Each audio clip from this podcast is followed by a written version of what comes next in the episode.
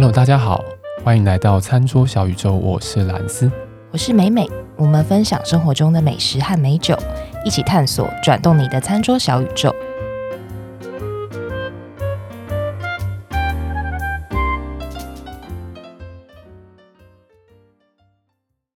美美，我们是不是都一直以我们很接地气为为傲，对不对？对。结果我前几天被打脸，怎么说？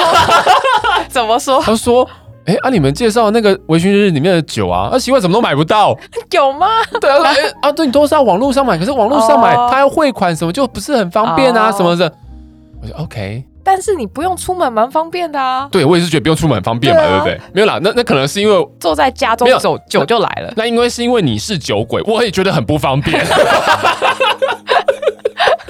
好了，没有，我也觉得很方便了。可是哦，他可能现在立刻就要喝到，对他可能就是可能，我觉得每个人的购买习惯不太一样啊。对对对，所以我当然也没有办法说，因为像我们之前有讲过，就是其实那个进口商他要把他的产品配到哪一个通路去，搞不好有些时候我们有看到。嗯，那在那段时间内，可能他只能就是进一定的量在那个通路。那我们分享出来之后，哎啊，就可能卖完了，卖完了之后，他可能也没有下一个 batch 进来，有可能有这种状况。所以我这次会觉得说，好，那。要更接地气一点。好，我今天就是要介绍的是一支你在便利商店就买得到的啤酒，哎、家门家里门的 哎，在说什么？家里巷口就买得到，家里巷口就买得到，对，对，家里巷口就买得到，好不好？如果 Seven Eleven 还是 Family Mall 你再买不到，我真的就觉得，不然你去全联应该一定会有，你去顶好应该一定会有，好不好？相信我，这次一定是让大家满意。OK，我今天要讲的呢是。皮尔森，对，啤酒的皮尔森的类型，皮尔森的类型呢，我不知道大家在喝酒的时候，应该大家最常喝的就是台啤这种类型嘛。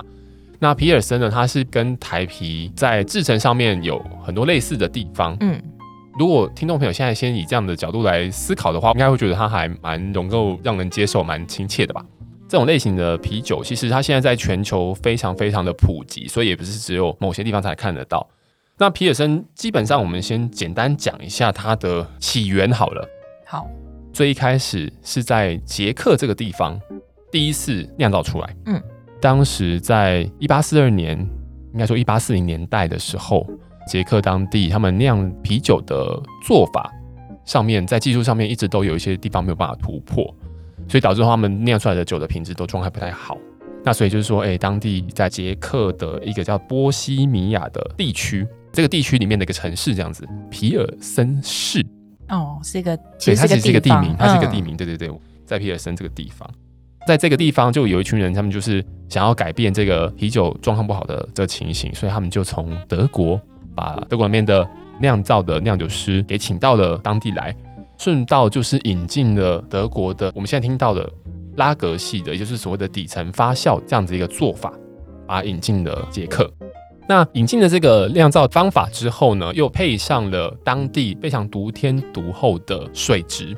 对，皮尔森市这个地方，他们的水质是非常非常软的软水。嗯，对，美美应该会有点概念，就是说，哎，软水跟硬水之间，其实你在喝的时候是有点差别的。对，就是其实我们有时候喝那个矿泉水啊，也会有一点差别。对，比如说你是喝，我随便讲，这不叫你买一个悦氏的矿泉水，对，跟你买一个 Evian，对对的矿泉水，其实你如果真的去比较，两个一起喝啊，就会马上有感。对，你会发现你在喉咙里面过喉的时候，那个感觉是不太一样的。对，所以很明显的去反映出来这件事情，就是说啤酒其实有百分之九十二以上都是水。嗯，我觉得不管什么酒都是吧。对，所以当地的这个比较软的软水的水质呢，就呃也算是帮助皮尔森这个类型的啤酒诞生的一个很重要原因。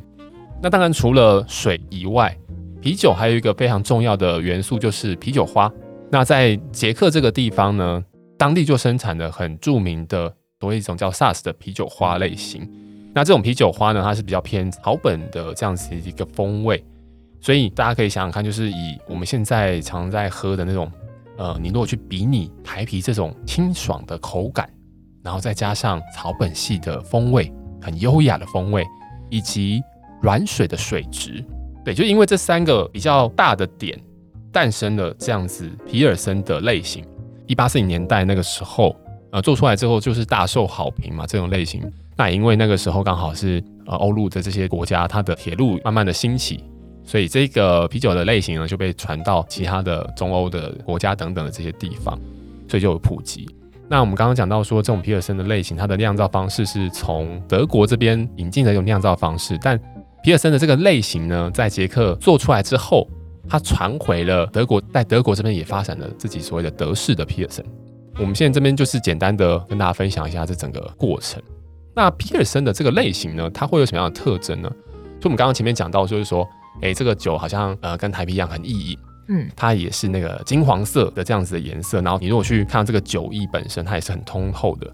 然后再加上它在喝的时候，它的适应温度是可以放到比较低的温度，所以它就是一个非常清凉、很干净、比较清爽的一个风味。酒液里面有一些呃麦芽的味道，所以带有一点点很很低很低，但是有一点点的甜味。然后还有刚刚前面讲到的嘛，啤酒花是比较偏草本的这样子啤酒花，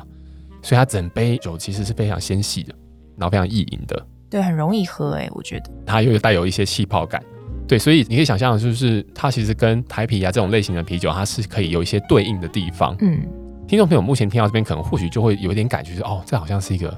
没有什么人会不太喜欢的酒。嗯，对，但是皮尔森的类型呢，跟我们刚刚前面讲到台啤，它有有一个最大的不同的地方，就是皮尔森类型。在收尾的时候会有点苦味，嗯，对，这个苦味来自啤酒花，但因为这个苦味让皮尔森的这个类型变成一个非常好搭餐的一种啤酒。今天如果你在吃一些比较油腻、有丰富油脂的一些料理，比如说我们台湾最喜欢吃热炒哇，很多油啊，咸酥鸡，或者是那种夜市小吃咸酥鸡等等的，其实它都是很好搭配这个酒，因为它的这个苦味。会把油脂的感觉给中和掉，有点类似有点洗涤掉这种感觉嘛，会让你的嘴巴里面又重新回到一个比较舒服的状态，会越吃越多，然后你会越吃越多，所以它就是一个我们之前有讲到十中酒的概念嘛，嗯，对，它就会帮助你在这个吃东西的过程里面增加你的食欲等等，会让你吃的更多，这就是好的搭配嘛。它也可以去搭配一些味道相对比较重的料理，比如说我们刚前面讲的，除了热炒，也可以搭配辛辣的。哦。可以哦，对，辛辣的料理，因为刚刚也有讲到说这个酒本身有点气泡感，然后它又有苦味，喝下去的口感又非常轻，又非常清爽轻快，所以一些辛辣的料理在搭配上也是非常的适合，而且它有点淡淡的、很淡很淡的甜味，对，还有很淡的甜味可以去做一些综合，然后包括是泰式。哦，泰式可以、哦，泰式很可以，可以，因为泰式我个人还蛮推荐的原因是因为泰式有酸，它有辣，对，然后因为这支酒本身的酸度也非常低。我自己认为会是有一个完整的一个平衡在嘴巴里面，嗯、所以这支酒我也觉得也很适合搭泰式的料理。而且我觉得它现在我们现在用也是边录边喝，边录边喝，边录边喝，对对对。它 现在放到没有那么冰了，接近常温，我觉得它的香气还是很香。对，香气还在。对，这就是它很大的一个特色啊。日式料理其实也可以搭这支酒，原因是我们刚前面讲到它有一个苦味。对，苦味会让日式料里面很常出现的脂味，嗯，的感觉更加明显。嗯，比如说甜会让它变得更明亮一点。对的那种逻辑，其实这个时候职位的状态会被放大，所以其实皮尔森的类型在日本也是非常非常受到欢迎。哦，当然日本还是比较多，也是像我们一样会喝这种呃比较偏单纯拉格系的，就像台啤，然后他们就阿萨提啊什么类型的啤酒，但在日本这边皮尔森类型也是相当受到欢迎。对，所以，我们今天先介绍这种类型的皮尔森啤酒，给大家做一下参考了。就是说，如果想要比较简单的，能够真的就很容易买到的话，在便利商店里面，或在全联等等的这种超市通路，其实都可以找到这种皮尔森类型的啤酒。当然，啤酒也是比较便宜嘛，所以你也可以备比较多在家里面的冰箱。对，一次买个两手。对，买个两手其实都没有关系。今天的介绍大概是到这边，那我们之后在微醺日日的集数面，我会跟大家分享一支最常见、大家最最最最最常见、你一定都看过的皮尔森的啤酒。对，那今天的分享就大概到这个地方。然后，如果喜欢我们的节目的话呢，也欢迎到我们的 IG 以及脸书账号上面，所有照片相关的资讯、酒相关的图像等等，都会放在上面，欢迎大家去看，也欢迎大家给我们五颗星。好，那我们今天这集就先讲到这边喽，下次再见，拜拜，拜拜。